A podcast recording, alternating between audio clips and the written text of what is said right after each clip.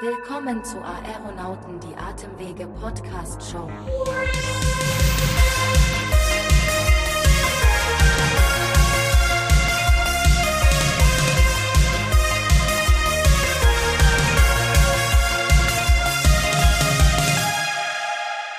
So, und da sind wir wieder. Liebe Hörerinnen und liebe Hörer, herzlich willkommen nicht zu einer neuen Folge, sondern zu einer Zusatzfolge von den Aeronauten. Und ich finde ja, wenn man von einem Zusatz spricht, dann ist das ja immer wie so eine Zugabe. Und ich sage jetzt einfach mal, euch allen gefällt dieser Podcast rund um die Atemwege so gut, dass ihr euch gedacht habt, Petition, Unterschriftensammlung, was ist hier los? Wir wollen eine Zusatzfolge und haben wir uns gedacht, die Staffel hat eh so viel Spaß gemacht. Wir hängen direkt noch eine Folge dran. Und äh, ja, da sind wir. Und ich finde es ehrlicherweise ganz schön, dass wir hier sind. Ich finde es auch gut, dass ihr hier am Start seid. Aber äh, bevor ich mich hier schon wieder in Grund und Boden labere, sage ich einfach mal, Florentine ist natürlich auch am Start. Und unser üblicher Gast, Dr. Kai B. auch. Liebe Florentine, wie geht es dir und bist du bereit für die Zusatzrunde?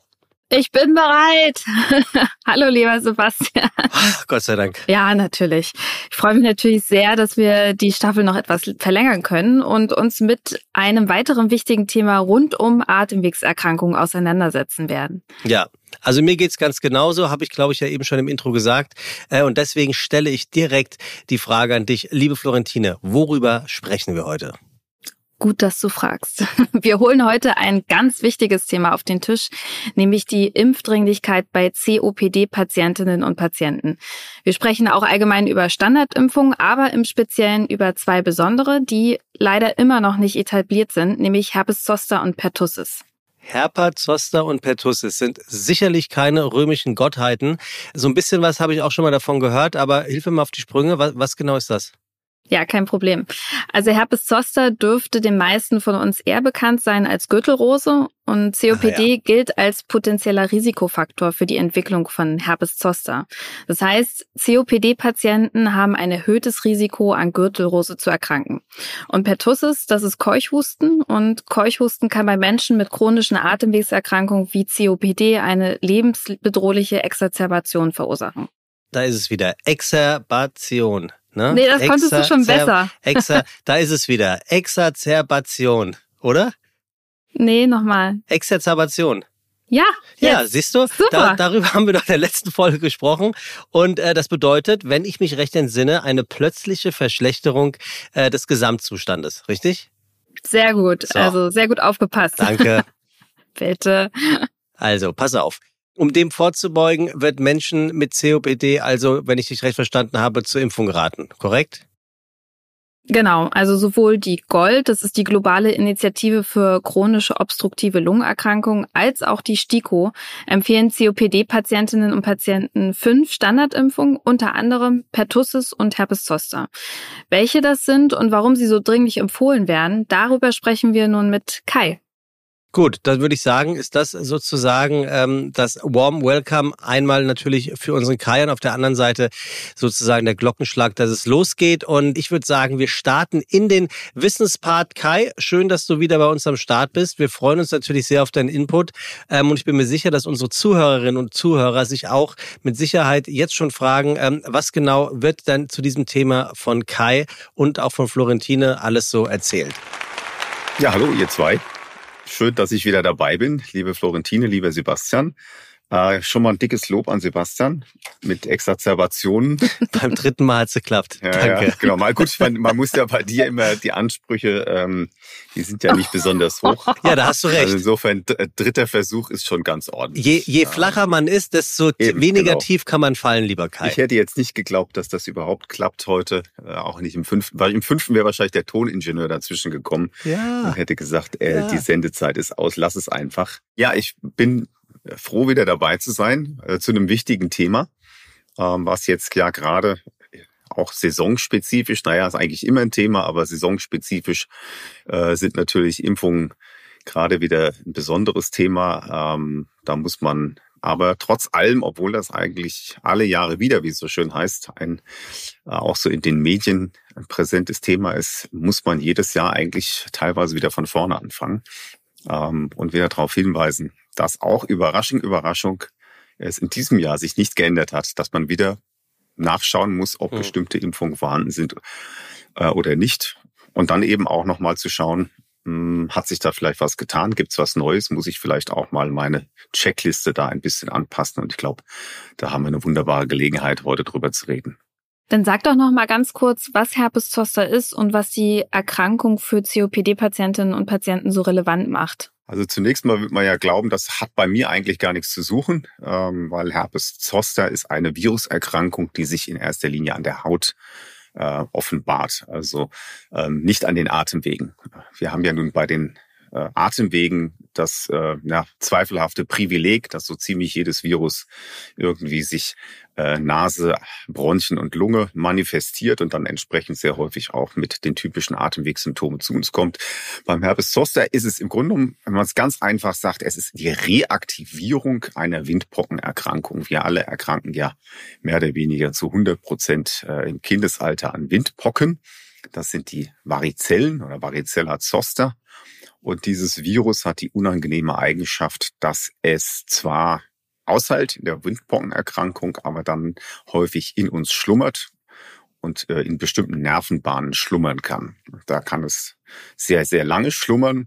Ähm, häufig ist es aber so, dass dann im Alter wir im Alter alles schlechter wird, wie wir wissen. Ähm, aber aufgrund dieses Phänomens der nachlassenden äh, Immunität im Alter, das Immunsystem wird im Alter etwas träger, können diese Viren reaktiviert werden. Das heißt, sie kriechen dann raus aus diesen Nervenendigungen, breiten sich anhand der Nervenendigungen aus und sorgen dort in den Hautflächen, die von diesem Nerv versorgt werden, für die typischen äh, Rötungen, Blasen, und dann später Schuppungen. Und daher kommt im Grunde genommen auch dieser Name Gürtelrose, der ich eigentlich sehr schön finde, deskriptiv, kann jeder was mit anfangen, weil äh, die Zoster-Reaktivierung sehr häufig im Bereich der Nerven der Rippen erfolgt, also die sogenannten Interkostalnerven. Äh, und dann breitet sich das Virus wie so ein Gürtel entlang dieses Nerv aus und man sieht dann nach ein paar Tagen diese typischen Bläschen. Ähm, und das ist gar nicht so selten, dass es reaktiviert. Es gibt eben Zahlen, die zeigen, dass, naja, ungefähr ein Viertel, fast bis ein Drittel der Erwachsenen tatsächlich einmal im Leben so eine Reaktivierung hat. Und das kann dann unter Umständen sehr schmerzhaft sein, äh, weil es nicht nur die einfache Reaktivierung ist, sondern ähm, sehr häufig gibt es dann anhaltenden Schmerz. Wir nennen das ein Post-Zoster-Schmerz oder eine Post-Zoster-Neuralgie. Und die kann unter Umständen sehr, sehr unangenehm sein und auch teilweise sehr lange nach der Reaktivierung noch anhalten. Und wenn du jetzt sagst, ähm, dass es sich an der Haut hauptsächlich manifestiert, wie ist denn da der Zusammenhang zu COPD-Patientinnen und Patienten? Genau, jetzt kommen wir, kriegen wir den Bogen zu COPD. Wir haben schon gesagt, dass Alter ein ganz wichtiger Risikofaktor für so eine Reaktivierung ist. Und dann gibt es aber bestimmte Krankheitszustände, die offensichtlich auch ein erhöhtes Risiko für eine Reaktivierung machen. Und einer davon ist tatsächlich COPD. Also COPD-Patienten haben zusätzlich zu dem Faktor Alter, die meisten Patienten mit COPD sind ja jenseits der 40, wenn die Erkrankung auftritt, ähm, haben zusätzlich den Risikofaktor COPD. COPD selber ist wahrscheinlich aufgrund der Effekte auf das Immunsystem schon ein begünstigender Faktor für die Reaktivierung. Und das Zweite ist, ähm, dass auch die Behandlung der COPD, insbesondere wenn man wegen dieser sogenannten Exazerbation häufig Cortison zu sich nehmen muss, vielleicht auch durch die inhalierbare Therapie mit Cortison in höheren Dosen, das weiß man nicht so ganz genau, aber auf jeden Fall die häufige Stoßtherapie mit Cortison ist ein Risikofaktor, weil es das Immunsystem bremst und dann häufiger Reaktivierungen auftreten. Es gibt Daten, die zeigen, äh, in einigen Untersuchungen, dass die Wahrscheinlichkeit für eine Reaktivierung bei COPD um das 2,5 bis 2,8-fache, also fast dreifach erhöht ist bei diesen Patientinnen und Patienten. Und sie kriegen nicht nur häufiger eine Reaktivierung, sondern sie sind auch dann noch Kandidaten für eine höhere Komplikationsrate. Das ist der Grund, warum wir eben heute über die Notwendigkeit sprechen, bei diesen Patientinnen und Patienten auch zu schauen, ob eine Impfung sinnvoll ist und dann eben entsprechend zu empfehlen. Wenn du schon von Komplikationen sprichst, welche Komplikationen können denn im Speziellen auftreten? Die häufigste und letztlich dann für die Lebensqualität wichtigste ist die, diese Postzoster-Neuralgie, also der Schmerz, der von diesem entzündeten Nerv ausgeht, der zwar abheilt, also die Bläschen sind irgendwann weg, aber man geht davon aus, dass das Virus offensichtlich diesen Nerv nachhaltig beschädigt und dann meldet dieser äh, Nerv Schmerz unabhängig davon, ob das Virus dann hinterher wieder in Schach gehalten wird. Und dieser Schmerz kann sehr, sehr intensiv sein, er kann stechend sein, kann brennend sein und er kann eben eine erhebliche Beeinträchtigung der Lebensqualität darstellen. Das ist so bei etwa 15 bis 20 Prozent der Patienten mehr oder weniger ausgeprägt der Fall. Dann gibt es natürlich durch die Erkrankung selber Komplikationen, die sind dann etwas seltener. Also es kann sein, dass das Virus tatsächlich auch im Blut ausgesät wird und eine Allgemeinentzündung macht bis hin zu einem Befall des Gehirns, also eine Hirnhaut- oder Gehirnentzündung. Das ist quasi die ähm, schlimmste oder gefürchtetste Komplikation, die dann auch unter Umständen tödlich verlaufen kann glücklicherweise sehr selten ist. Und was es häufiger gibt, sind, dass bestimmte Nerven auch außerhalb des Brustkorbs betroffen sind, nämlich der Gesichtsnerv oder der Augennerv oder der Ohrnerv. Und das kann unter Umständen dazu führen, wenn das sehr ausgeprägt ist, dass vorübergehend das Sehvermögen eingeschränkt ist oder sogar im schlimmsten Fall eine Erblindung drohen kann und eben entsprechend auch das Hörvermögen eingeschränkt sein kann bis hin zum Hörverlust. Und das will man natürlich nicht. Deswegen muss man zusehen, dass man diese Komplikation dann eben entsprechend auch behandelt oder noch besser am Gästen gar nicht als auftreten lässt äh, mit einer vernünftigen Prävention. Gerade was du erzählst mit dem Gesichtsnerv, das habe ich tatsächlich in meinem Blogpraktikum auf Rügen gesehen bei einer Patientin, die äh, in der Ambulanz war. Und ich war total erschrocken, weil das sieht wirklich schlimm aus. Und es sieht nicht nur schlimm aus, sondern die Patienten und Patientinnen sind extrem geplagt von Schmerzen, die schwer in den Griff zu bekommen sind. Und wenn man sich bedenkt, dass eine Impfung davor schützen kann, dass man so einen Verlauf hat, gerade in einem Alter, wo man halt nicht so ähm, effektiv dagegen ankämpfen kann oder der Körper nicht so effektiv dagegen ankämpfen kann, dann ist das schon wirklich ein Gewinn. Das sind gerade diese Verläufe, die wirklich besonders eindrucksvoll sind, ja, also die gerade nicht die klassische Gürtelrose sind, also am Brustkorb, sondern äh, tatsächlich, wie du sagst, das sind auch die Fälle, die mir am ehesten in Erinnerung geblieben sind. Das sind die mit dem äh, Augenbefall oder mit dem Ohrbefall, äh, wo man dann auch wirklich ähm, sieht, die Patienten, die haben auch nicht nur Schmerzen und Brennen, sondern äh, die haben tatsächlich auch richtig Angst äh, um den Verlust ihres Sehorgans beziehungsweise des Hörens.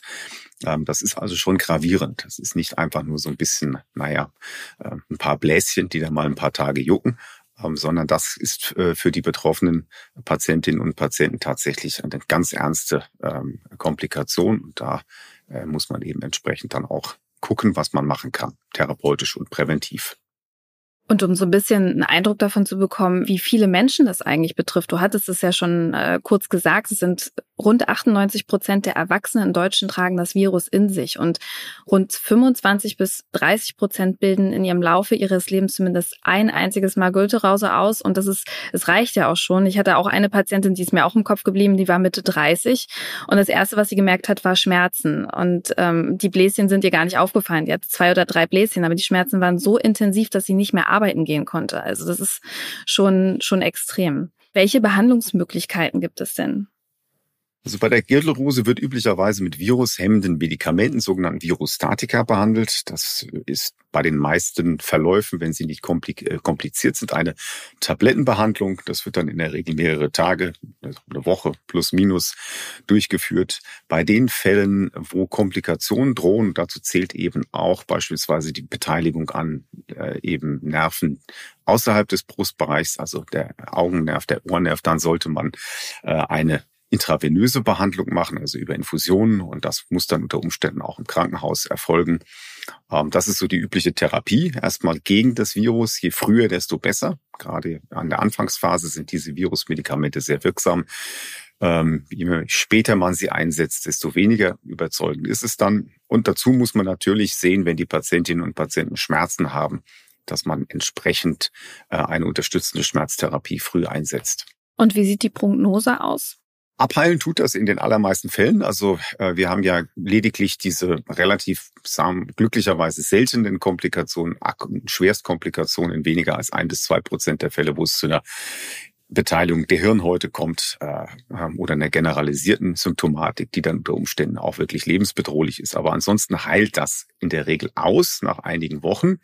Problem ist tatsächlich, dass trotz der vermeintlichen, in Anführungszeichen, Ausheilung, das ist ja letztlich nur wieder eine, wenn man so will, Kontrolle des Virus, also das Virus wird nicht eliminiert, äh, kommt es eben etwa 10 bis 15 Prozent der Fälle äh, in unterschiedlicher Ausprägung zu diesen Schmerzen. Also da ist dann zwar nichts mehr zu sehen, aber die Patientinnen und Patienten leiden eben unter dieser Schmerzsymptomatik.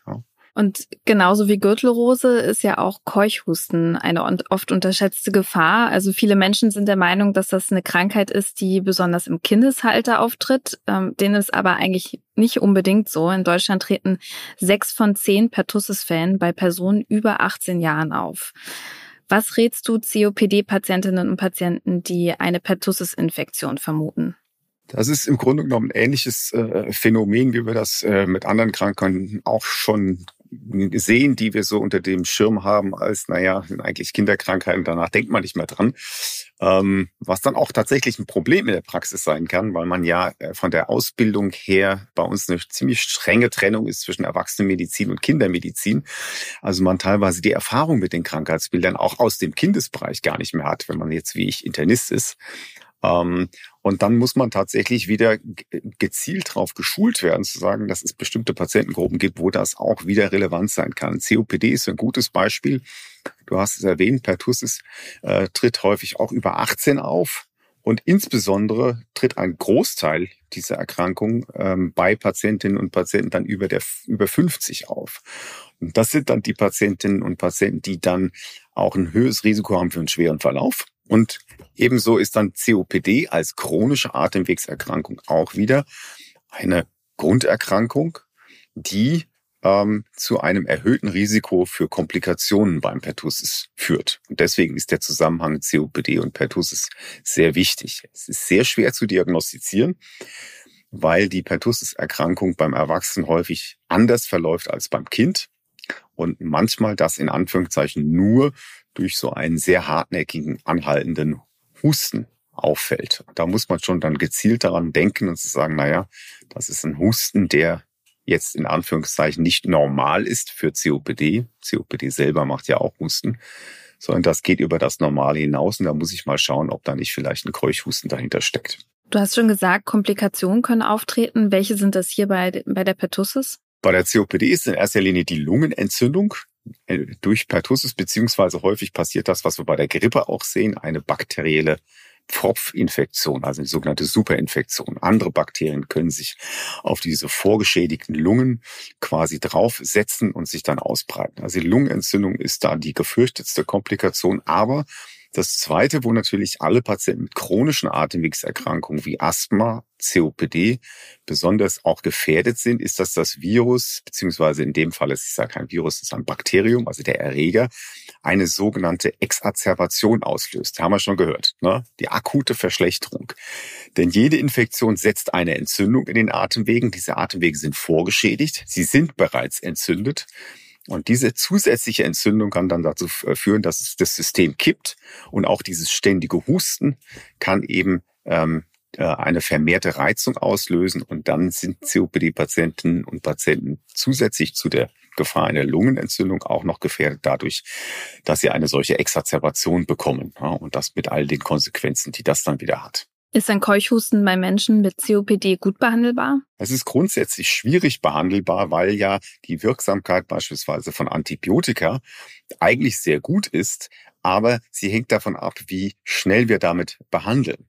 Und das hängt natürlich ein bisschen davon ab, wie typisch ist die Symptomatik, wie schnell denkt man dran und wie schnell behandelt man.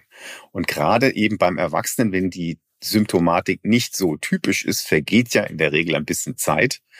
Und wir wissen, dass wenn wir dann erst nach fünf, sechs, sieben, zehn, manchmal 14 Tagen, der Husten schon länger andauert, wenn wir da behandeln, äh, dass wir eigentlich das Problem kaum noch dadurch verbessern durch die Antibiotika-Behandlung. Wir können zwar beispielsweise den Erreger abtöten, beziehungsweise die Ansteckungsfähigkeit der Patienten ähm, unterdrücken, verbessern in dem Falle, aber die eigentliche Symptomlast und die Konsequenzen aus der Infektion, die sind dadurch nur noch begrenzt zu behandeln. Also insgesamt ist die Erkrankung eher schlecht zu behandeln. Und welche Spätfolgen können sich daraus ergeben bei einer Keuchhustenerkrankung? Also im Zusammenhang mit COPD?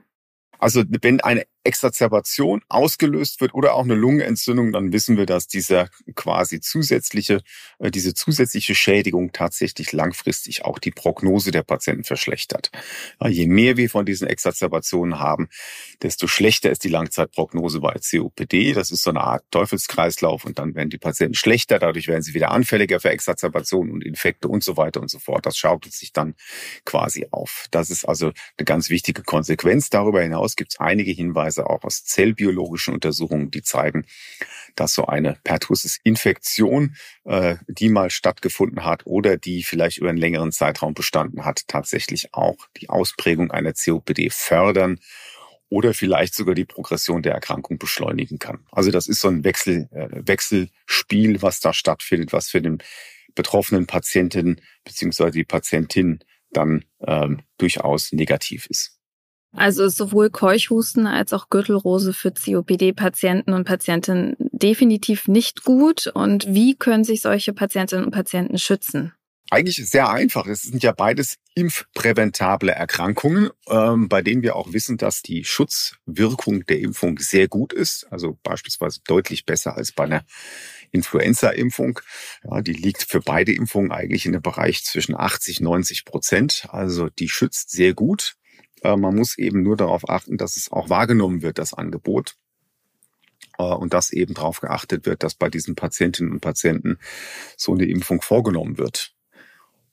Man muss dran denken. Wie gesagt, eine hm. Checkliste sollte man haben ähm, und dann wirklich darauf achten, dass das in diesem Fragenkatalog, den ich da habe, auch wirklich enthalten ist.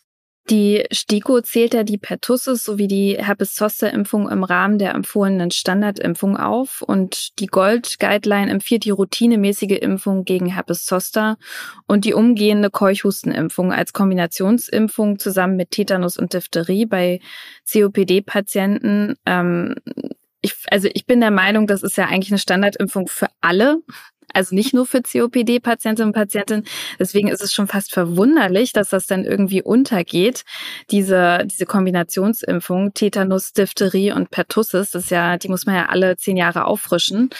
Ähm, als wie wichtig schätzt du die Impfung ein? Ja, sie, ja, sie, sie ist sehr wichtig und sie wäre eigentlich sehr einfach im Grunde genommen, weil ähm, also es ist halt manchmal seltsam in der Medizin. Jeder von uns, der ähm, äh, eine Verletzung hat oder mal in der chirurgischen Ambulanz äh, gelandet ist oder der, ich weiß nicht was, mal eine Wundinfektion hatte, da wird automatisch reflektorisch dann Tetanus ähm, völlig selbstverständlich wieder aufgefrischt. Ähm, und es wird auch äh, eigentlich bei den meisten Menschen reflexartig so ein bisschen, naja, oh, alle zehn Jahre war da irgendwas mit Tetanus. Ähm, aber da wird dann vergessen, dass man ganz einfach bei diesen Auffrischungen dann die Pertussis mitmachen kann. Und das ist ja auch die Empfehlung. Man sagt einfach für einen Erwachsenen, unabhängig davon, was da mal in der Kindheit gewesen ist, äh, was man ja teilweise dann nicht mehr nachvollziehen kann, lückenhafte Dokumentation, es ist zu lange her, Impfausweis ist nicht mehr da. Völlig wurscht. Sagt er, wenn die nächste Tetanus dran ist, spätestens dann, machst du einfach eine Kombi. Also wir machen ja ohnehin Kombination dann in der Regel mit Tetanus und Diphtherie. Und dann kann man ganz einfach noch das dritte äh, mit dranhängen und dann macht man aus dieser Auffrischungsimpfung da einfach eine, eine Dreifachimpfung. Ist gleicher Aufwand und dann hat man im Grunde genommen für den Pertussis auch wieder zehn Jahre Ruhe. Also eigentlich ist das gekoppelt an Tetanus, kann man sich eigentlich ganz einfach merken. Und woran liegt es, dass so viele COPD-Patienten und Patientinnen noch nicht gegen Herpes zoster und Pertussis geimpft sind? Ich glaube, dass äh, häufig noch nicht bekannt ist, auch diese Empfehlung, äh, da teilweise nicht äh, wirklich das durchgedrungen ist, dass das so ist. Und ähm, ist jetzt die Zoster-Impfung noch, sagen wir mal, für ähm, medizinische Zeitrechnung noch relativ neu. Ähm, aber Pertus ist natürlich ein Klassiker. Nur dann, das ist, ich glaube, eben auch ein bisschen das Problem bei uns mit, mit dieser Ausbildung, ja, mit dieser sehr starken Trennung ähm, Kinder, Erwachsene, wo kaum eine Kontinuität ist, kaum ein Übergang da ist. Man ist dann irgendwie im bestimmten Alter beim Kinderarzt, der macht seine Sachen da fertig. Der macht ja in der Regel dann auch das Impfprogramm, das Basale fertig und dann geht man in die Erwachsenenwelt und so Gott will, glücklicherweise, die meisten sind dann ziemlich lange ja auch nicht mehr krank und brauchen vielleicht erstmal gar keinen Hausarzt und dann erst im höheren Alter. Und dann fehlt einfach die Kontinuität. Und der Erwachsenenarzt sagt dann eigentlich, na ja, das sind so Standard-Kinderimpfungen, muss ich mich da jetzt auch noch drum kümmern? Äh, und dann wird dann beispielsweise Pertussis gerne mal vergessen. Ja. Und bei Zoster ist, wie gesagt, die ähm, ja letztlich auch der Vorteil. Das ist was Neues, dadurch kann man dann wieder Aufmerksamkeit generieren und dann äh, kann man eben Fortbildungen machen und sagen, pass auf, da ist jetzt was. Wie gesagt, so ganz neu ist es nicht mehr, aber für unsere Zeitenrechnung noch einigermaßen neu. Aber das braucht dann eine Weile, bis sich das durchsetzt. Und ich glaube, das ist so ein bisschen, ähm, ja, so diesen Gemisch in, in, in der Mengelage. Ähm, viele Gründe sind da wahrscheinlich verantwortlich. Welche Nebenwirkungen oder Impfreaktionen können denn speziell bei COPD-Patientinnen und Patienten auftreten? Also der COPD-Patient verhält sich da nicht anders als der normale äh, Impfling auch. Beides sind Totimpfstoffe. Das heißt, man kann durch die Impfung keine Erkrankung auslösen. Das ist ja schon mal ganz wichtig. Ähm, und dann gibt es die üblichen Impfreaktionen, wie wir das nennen. Das wird dann manchmal ein bisschen verwechselt. Also es ist keine Nebenwirkung im Sinne, sondern eigentlich ist das eine Impfreaktion. Das heißt, der Körper setzt sich ja, das Immunsystem setzt sich mit diesem Erreger oder mit dem Teil des Erregers, was wir da impfen, äh, mit dem Totimpfstoff auseinander und macht eine Immunreaktion. Insofern ist diese Immunreaktion eigentlich auch völlig normal dass da was passiert. Und diese Impfreaktionen, die sind aber unterschiedlich ausgeprägt. Für die Pertussis ist das in der Regel sehr gut verträglich, so wie das bei einer normalen Tetanusimpfung auch ist. Da gibt es lokale Impfreaktionen im Wesentlichen. Und äh, das war's.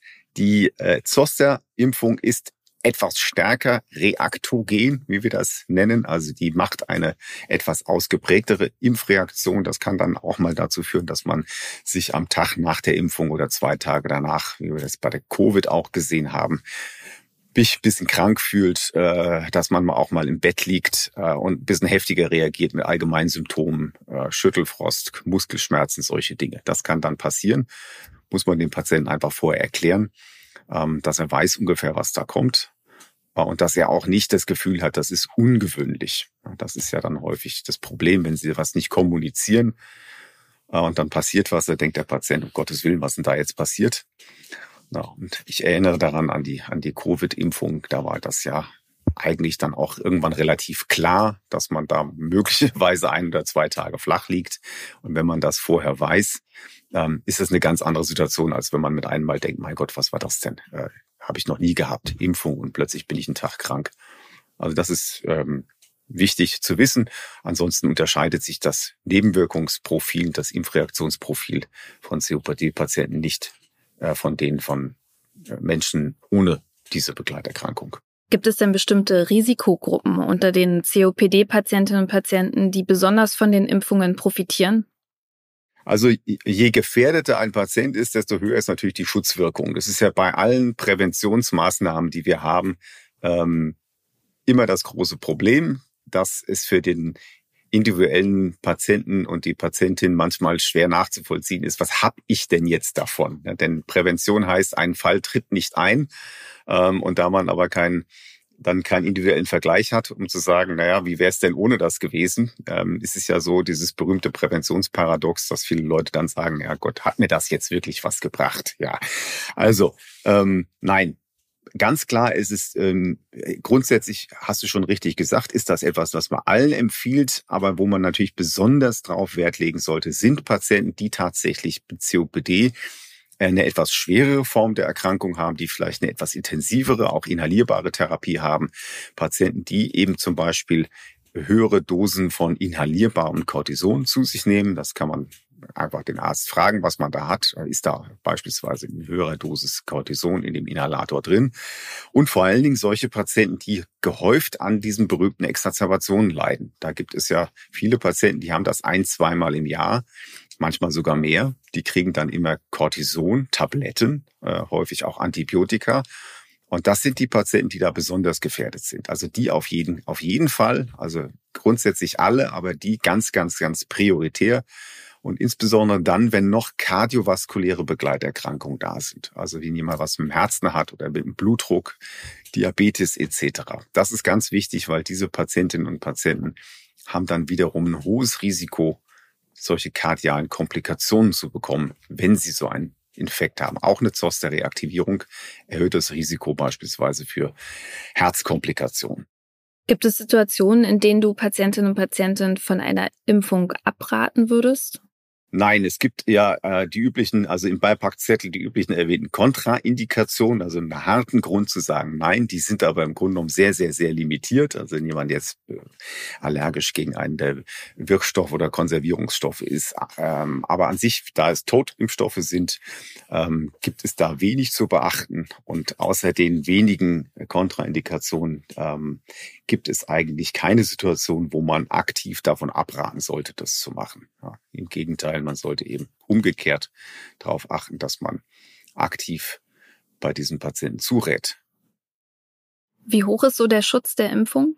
Die ist sehr gut für beide, also für die Gürtelrose und Pertussis gehen wir davon aus, dass das ungefähr so im Bereich zwischen 80 und 90 Prozent liegt. Ja, also das heißt 90 Prozent Schutz vor einer Reaktivierung eines äh, einer Windpocken oder Zosterinfektion ähm, über den längeren Zeitraum. Und beim Pertussis ähm, hängt es ein bisschen davon ab, äh, wann die Impfung gemacht ist, wie lange sie her ist, weil natürlich die, die, die Impfwirkung über die Zeit nachlässt. Aber die Studien, die gemacht wurden, äh, die zeigen, dass in dem Zeitraum unmittelbar nach der Impfung, also bis zu ein, zwei Jahren danach, auch die Schutzimpfung sehr hoch ist, zwischen 80 und 90 Prozent. Also beides ähm, sehr gut wirksame und sehr effektive Impfungen. Sollten Patientinnen und Patienten sich auch dann impfen lassen, wenn sie kürzlich eine Gürtelrose oder Pertussis-Erkrankung durchgemacht haben? Da muss man differenzieren. Äh, also bei der Gürtelrose sollte man machen ja, weil man kann ja eine Gürtelrose nicht nur einmal reaktivieren, sondern auch mehrfach reaktivieren. Das passiert zwar weniger häufig, aber es passiert trotzdem, also mehrfach Reaktivierung. Da sollte man auf jeden Fall aber abwarten, dass die eigentliche Gürtelrosenerkrankung ähm, überstanden ist. Also in der Regel dauert das ja dann einige Wochen. Und wenn die abgeheilt ist, dann kann man problemlos auch eine Impfung machen und sollte man dann auch machen, gerade wenn man schon mal so eine Reaktivierung hatte. Bei der Pertussis-Infektion, wenn die wirklich sicher nachgewiesen wurde, das ist ja häufig das Problem. Also das ist ja manchmal dann doch eher nur eine Vermutung als wirklich ein sicherer Nachweis. Okay, sagen wir mal, jemand hat das sicher nachgewiesen. Dann hinterlässt die Infektion selber einen relativ langen Schutz erstmal. Das geht wahrscheinlich über einige Jahre. Genau weiß man es nicht, aber das können schon so zwei bis sieben Jahre Schutz sein, ähm, so dass man hier ein bisschen Zeit hat nach der akut gesicherten Infektion, aber man doch im Grunde genommen darf äh, eigentlich äh, auf die Rechnung das mit draufnehmen sollte, dass man sagt, mindestens dann spätestens bei meinem nächsten Tetanus, auch wenn der schon jetzt in zwei oder drei Jahren ist, der nächste Tetanus, dann mache ich Pertussis gleich mit. Wenn man das quasi diesen Abstand verkürzt, ist das nicht schlimm, kann man ohne weiteres machen. Also man muss da nicht unbedingt zehn Jahre warten, bis Tetanus wieder dran ist. Wir hatten ja schon erwähnt, dass unabhängig von Pertussis und Herpes zoster es ja auch noch andere Impfungen gibt, die COPD-Patientinnen und Patienten empfohlen wird. Ähm, die STIKO empfiehlt äh, die jährliche Grippeschutzimpfung sowie Impfung gegen Pneumokokken und Covid. Die gleichen Empfehlungen gibt auch die Gold Guideline, um das Auftreten von Infektionen der unteren Atemwege zu verringern. Also ist auch logisch, kann man gut erklären. Wir haben gerade eben schon gehört, dass viele Menschen mit COPD nicht nur gegen Gürtelrose und Keuchhusten geimpft werden. Ähm, wie sieht denn die Impfbereitschaft im Hinblick auf Influenza, Pneumokokken und Covid aus? Ja, das ist ein ganz wichtiges Problem. Ähm, du hast richtig an, angedeutet, also diese COPD-Patienten sind nun mal, äh, das muss man akzeptieren, sie sind für viele dieser Atemwegserkrankungen eine besonders heikle Risikogruppe und deswegen muss man als COPD-Patientin und Patient auch besonders darauf achten und auch die Hausärztinnen und Hausärzte müssen besonders darauf achten, dass bei diesen Patienten wirklich auch alles irgendwie äh, Mögliche getan wird und der Schutz durch die Impfungen vollständig ist. Das ist ganz, ganz wichtig. Ähm, das ist natürlich umgekehrt dann häufig ein Problem, dass Patienten sich damit auch überfordert fühlen. Wir haben jetzt gerade mit der äh, Covid-Pandemie natürlich eine Situation gehabt, wo wir sehr, sehr, sehr viel neue Informationen hatten zu Impfungen, wo wir sehr viel nachgeimpft haben, wo wir geboostert haben, wo auch teilweise nicht ganz klar war, wer muss jetzt überhaupt. Ne, da gab es plötzlich Menschen, die haben sich, ich weiß nicht was, sechs, sieben Mal oder acht Mal boostern lassen. Ähm, also da herrschte auch ein bisschen Verwirrung und das führt ja dann häufig dazu, dass Patienten eher abblocken und sagen, auch weißt du was, jetzt habe ich das jetzt drei Jahre lang da irgendwie ähm, durchexerziert und ständig musste ich dies und das und am Ende weiß ich gar nicht mehr, was ich da eigentlich alles da bekommen habe. Jetzt muss es auch mal gut sein. Natürlich ist man als äh, Arzt dann manchmal auf der anderen Seite versucht zu sagen, na ja, Gott, er hat ja auch recht vielleicht, ähm, das war ja auch viel nur es ändert ja an der Situation nichts. Und das erkläre ich meinen Patientinnen und Patienten immer. Ich sage, ich, das, ich weiß, dass das unangenehm ist äh, und es schönere Dinge auf der Welt gibt als Impfen. Aber äh, es ändert an ihrer Situation nichts. Sie bleiben gefährdet für bestimmte Dinge und sie können jetzt sagen, ich habe da jetzt irgendwie den Kanal voll und es ist doch jetzt mal gut. Aber ich kann Ihnen auf der anderen Seite sagen, wenn Sie das auslassen, diese ein oder andere Impfung, dann ist für diese spezielle Erkrankung der Kanal eben nicht voll. Ähm, da, da können Sie nicht drum rumreden. Und insofern müssen Sie die Verantwortung dann auch übernehmen. Und dann muss man den Patientinnen und Patienten aber auch im Grunde genommen ein bisschen an der Hand nehmen und sagen, ja, auf so schlimm ist das Ganze ja gar nicht. Einige Sachen davon sind ja nur Einmalimpfungen. Ne? Also denken Sie mal an die Pneumokokken-Impfung. Ja, die ist, ist eine Einmalimpfung. Äh, denken wir an jetzt, was haben wir neu? RSV ist jetzt auch erstmal nur eine Einmalimpfung. Wenn Sie den Pertussis mitgemacht haben mit, mit Tetanus, dann haben Sie auch zehn Jahre Ruhe. Also es ist ja jetzt auch nicht so, dass ein COPD-Patient quasi äh, jetzt hauptberuflich, äh, hauptberuflich zum Impfling wird, ähm, wenn der seine Sachen da macht. Da macht man einfach einen Plan, ein Kalenderchen, macht seine Termine und sagt, okay, was können wir vielleicht auch zeitgleich impfen an einem Tag. Ne? Das vieles davon sind ja oder praktisch alles sind Totimpfstoffe. Das kann man auch simultan impfen, dann wären es nicht zu viele Termine. Und dann geht das auch schon. Und so kriegt man es zumindest bei einem guten Teil der Patienten hin, dass diese Impfmüdigkeit, äh, die wir da äh, jetzt verstärkt gesehen haben und aber eigentlich immer schon gesehen haben, auch in diesen Risikogruppen, dass man die versucht optimal zu adressieren. Mangelt es denn in Deutschland an Aufklärung oder ist es einfach eine grundsätzliche äh, mangelnde Impfbereitschaft, weil es unangenehm ist, der Peaks oder die Impfreaktion oder also ich glaube es eigentlich nicht. Ähm, es gibt einen Teil äh, von äh, Menschen, die grundsätzlich das Problem damit haben. Aber ich glaube, bei vielen ist es einfach so wie ein Zahnarztbesuch. Man weiß, man müsste das eigentlich mal wieder machen. Äh, und jeder weiß, dass es auch sinnvoll ist. Und dann schiebt man das ein bisschen hin und her und dann stellt man mit einmal fest, oh, der letzte Besuch ist ja jetzt doch schon zwei Jahre wieder her. Ne? Also das ist so ein bisschen der, der innere Schlendrian eher als so eine wirklich aktive Impfmüdigkeit im Sinne wie, ja, ich will das jetzt nicht oder ich mache das nicht, sondern es ist eher so ein bisschen, ja, ähm, naja, Faulheit ne, oder, oder Desorganisiertheit. Grundsätzlich aber ist es so, dass was ich sehe in den Allgemein- und Hausarztpraxen, dass das sehr gewissenhaft ähm, gemacht wird. Natürlich können die auch nicht immer jeden erreichen. Wenn einer nicht kommt, dann kommt er nicht zu Termin. Aber ansonsten wird da eigentlich sehr konsequent immer im Herbst geschaut. Saisonale Geschichten sind jetzt wieder dran und dabei wird auch sehr häufig routinmäßig geprüft, was passiert eigentlich mit den, was ist eigentlich mit den nicht saisonalen Dingen. Da müssen wir da auch dran denken. Funktioniert schon ganz gut, aber erreichen eben nicht alle und dafür glaube ich, brauchen wir ähm, Aufklärung, wir brauchen Öffentlichkeit. Ähm, und ähm, das ist dann ja leider in meinen Augen letzten zwei, drei Jahre mit der Pandemie auch teilweise nicht ganz glücklich gelaufen. Ähm, ob man da wirklich jetzt Vertrauen äh, erneuert hat äh, oder teilweise nicht verschenkt hat, kann ich noch nicht abschließend beurteilen. Ist sicherlich ein Problem, aber es hilft nichts. Äh, wir müssen weiter zusehen, dass die Patientinnen und Patienten da ähm, konsequent informiert werden und auch eben konsequent geschützt werden. Kai, Florentine, hm. ähm, also ich komme ja hier immer vor wie im, ähm, na ich sag mal, Fachchinesisch Leistungskurs. Und oh. ähm, da habe ich heute ein Stempelchen mehr in meinem Heft. Ich habe wieder was gelernt, Tussis, Zoster, simultan impfen und so weiter und so fort. Aber dennoch gibt's ja auch so etwas wie einen unterhaltsamen Part das bin ich. Und zu dem würde ich jetzt einfach mal kommen wollen. Denn nach all den wichtigen Info oder oder gibt's noch irgendwas, über das ihr reden wolltet, was ihr vielleicht vergessen habt? Sonst, ja, ich würde ja? gerne wissen, wie dein Impfstatus ist. Bezogen auf was? Auf, auf alle Impfungen, die wir heute erwähnt haben. So, da, also pass mal auf. Was Impfen generell angeht, da fragst du genau den richtigen. Ich bin nämlich tatsächlich ein wirklicher Impffreund. Ich bin Grippe geimpft. Ich bin, äh, so wie es mein Gesundheitsstatus und mein Alter zulässt, Covid geimpft. Also ich glaube, das sind dann drei Impfungen oder vier. Also ich habe all die, die man haben sollte, äh, mit dem Alter und mit dem Gesundheitsstand, den man so hat. Fitnesslevel. Ähm, dann bin ich natürlich gegen diese ganzen Geschichten wie ähm, Tetanus und Co. geimpft. Und da ich ja seit neuestem eine Hündin habe, gehe ich mit der auch regelmäßig zum Impfen. Also ähm, ich bin Team Impfen tatsächlich.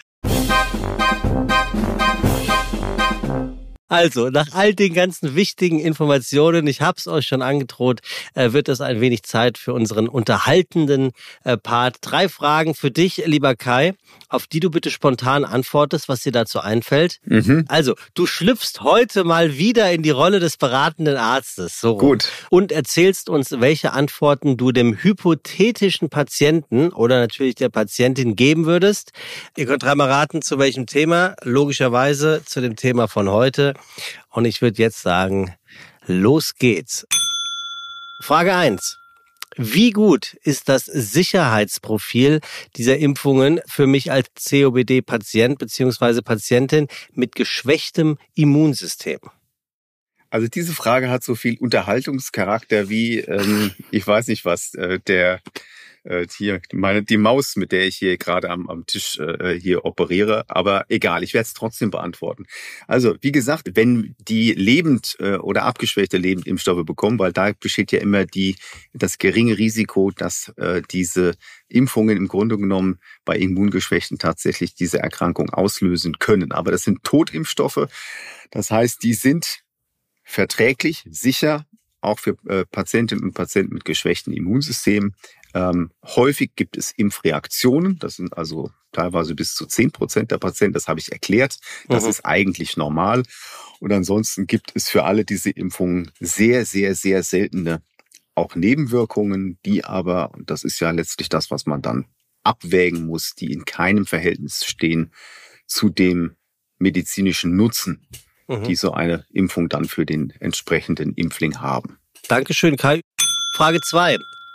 Ich habe Angst, mich mit Keuchhusten angesteckt zu haben. Sollte ich mich jetzt noch schnell impfen lassen? Also wenn man Kontakt hatte mit einem nachgewiesenen Keuchhusten Patientin oder äh, Patientin, dann ähm, sollte man in dem Falle nicht jetzt impfen, sondern dann empfiehlt man eher eine prophylaktische Antibiotikatherapie, insbesondere dann, wenn man selber wiederum Risikofaktor für schwere Pertussis-Verläufe hat. Das wird dann in Form einer Antibiotikatherapie in der Regel über vier bis fünf Tage gemacht, wenn man nachgewiesenen Kontakt hatte und ein erhöhtes Risiko hatte. Also gegen diesen quasi Ausbruch nach Ansteckung würde dann die Impfung zu spät kommen. Trotzdem würde man dann eben ähm, prüfen, unabhängig davon, ob nicht eine Auffrischung dann in einem etwas größeren Abstand sinnvoll ist. Und bei den meisten Erwachsenen ähm, ist es ja häufig vergessen und insofern wahrscheinlich ist es sinnvoll, das zu machen. Aber nicht während dieser Phase, äh, wo ich glaube, mich angesteckt zu haben. Und ähm, die dritte Frage, äh, rein hypothetisch mal angenommen, ähm, ich hätte bereits eine Gürtelrose gehabt und äh, diese äh, Gottlob gut überstanden. Warum sollte ich mich überhaupt nochmal impfen lassen? Genau, hatten wir schon einmal angedeutet. Man kann auch mehrmals im Leben eine Gürtelrose reaktivieren. Und je häufiger sie aktiviert wird, desto höher ist die Wahrscheinlichkeit, dass man dann irgendwann eine Komplikation bekommt. Und insofern sollte man auch dann, wenn man schon eine hatte, oder vielleicht sogar gerade dann, wenn man so eine Reaktivierung hatte, dass man dann eine Impfung in Erwägung zieht lieber Kai. Äh, vielen Dank, dass du dir die Zeit genommen hast, äh, dein Wissen mit uns zu teilen und das ja auch wieder hervorragend, herausragend und über alle Maßen befriedigend getan hast. Ich bin mir nämlich sicher, dass auch unsere Hörerinnen und Hörer äh, super viele Informationen bekommen haben und mit denen auch sehr viel anfangen können. Sowohl Sebastian als auch ich sind der Meinung, dass wir heute sehr viel mitgenommen haben, dass allen klar ist, äh, wie gefährlich Herpes Zoster und Pertussis für Menschen mit COPD werden kann und wie wichtig es deshalb ist, sich impfen zu lassen. Vor allem, wenn man bedenkt, dass COPD-Patientinnen und Patienten in beiden Fällen auch noch ein erhöhtes Risiko haben zu erkranken. Absolut. Und äh, an der Stelle würde ich auch noch einmal darauf eingehen, was ihr ja auch schon heute ähm, das eine oder andere Mal habt fallen lassen. Die anderen Standartimpfungen bitte nicht vergessen. Gold und Stiko werden hier besonders ans Herz zu legen. Und in diesem Sinne und mit dieser Botschaft verabschiede ich mich von euch und äh, ich denke Florentine, wenn sie keine Überstunden macht, auch aus dieser dritten Staffel. Und äh, ja, ganz, ganz herzlichen Dank. Schön, dass ihr dabei gewesen seid, äh, liebe Florentine. Das letzte Wort gebührt selbstverständlich dir. Ja, vielen Dank auch von meiner Seite und ich hoffe, wir sehen uns bald wieder. Sehen vor allem. Tschüss. Tschüss. Tschüss. Bis bald. Aeronauten präsentiert von GSK.